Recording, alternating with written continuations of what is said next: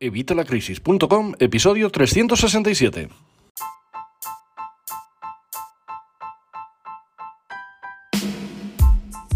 Hola, buenos días, buenas tardes o buenas noches. Soy Javier Fuentes de Vitalacrisis.com. Bienvenido una semana más, bienvenido un día más y bienvenido un miércoles más a este podcast de educación financiera y finanzas personales.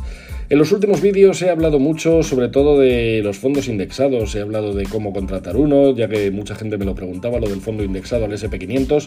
Lo puedes ver en mi canal de TikTok, en YouTube, en Instagram, en todos los sitios lo tienes ya puesto. Pero he recibido muchas consultas sobre si los fondos indexados son la única opción, si hay alguna opción más. Me habéis preguntado muchos por las PIAs, por los ETFs, por los planes de pensiones indexados, a ver si había más productos indexados o más cosas interesantes en las que poder invertir nuestro dinero. Y bueno, pues la verdad es que sí. Así que bueno, pues en el episodio de hoy voy a intentar explicaros un poquito las distintas opciones que tenemos en el tema de la indexación.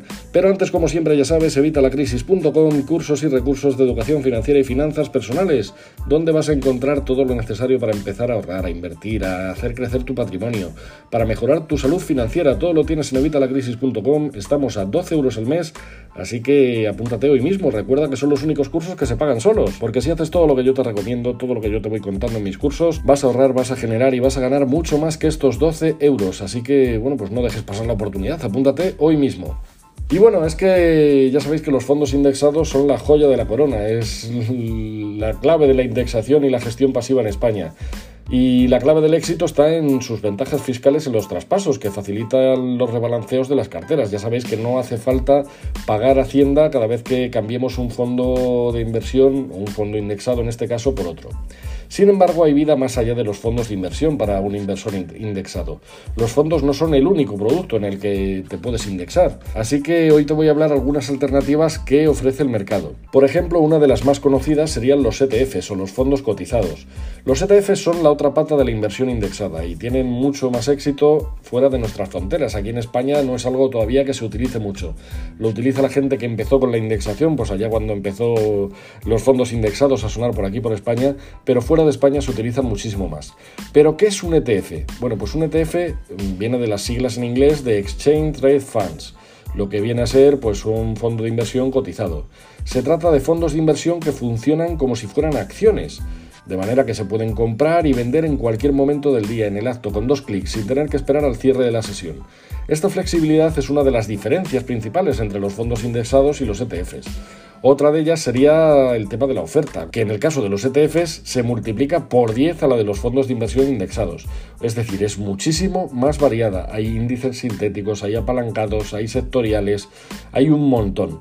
A esto se añaden los costes de la inversión. Las comisiones de los ETFs son mucho más bajas y mira que las de los fondos indexados ya son bajas, pues las de los ETFs son mucho más bajas que las de los fondos indexados. De hecho, he leído en Investme que en el caso de los principales índices, estas comisiones pueden ser hasta un 50% más bajas que las de un fondo indexado. Así que bueno, por estos tres motivos, pues los fondos ETFs, los fondos indexados cotizados, son una buena parte de las carteras de inversión de los mejores robo-advisors. Ya te expliqué en un vídeo, si no lo has visto, vete corriendo al canal de TikTok, al de YouTube o al de Instagram, donde vas a poder eh, ver el vídeo en el que te explico qué es un robo-advisor.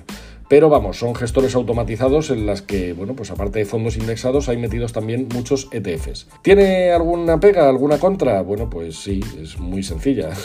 es, algo que todos conocemos, la fiscalidad de los ETFs.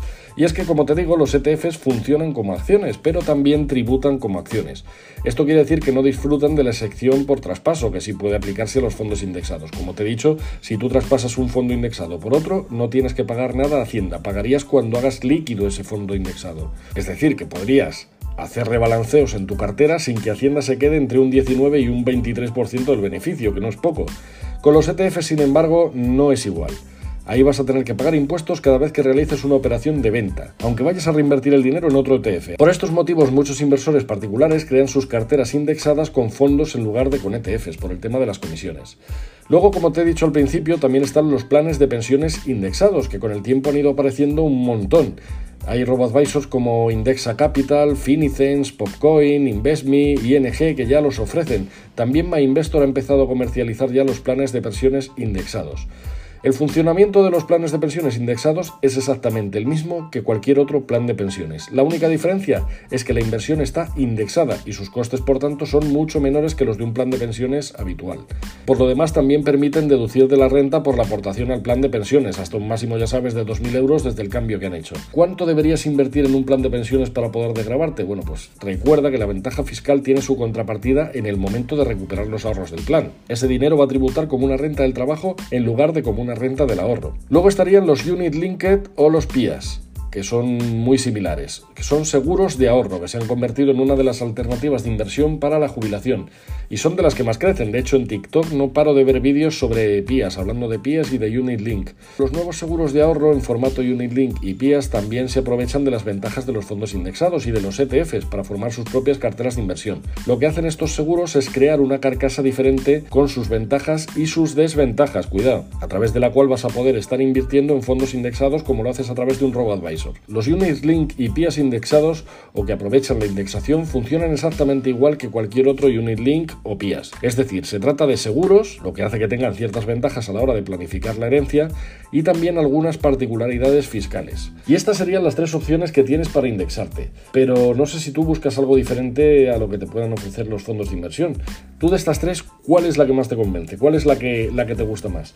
Yo te puedo decir que a mí la que más me gusta son principalmente los fondos indexados, por eso es de lo que tanto hablo.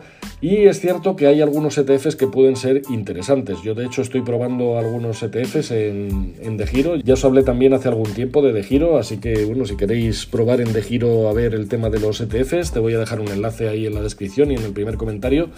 Pero eh, realmente en lo que estoy más especializado, por así decir, es en los robo-advisors o en los fondos indexados como tal.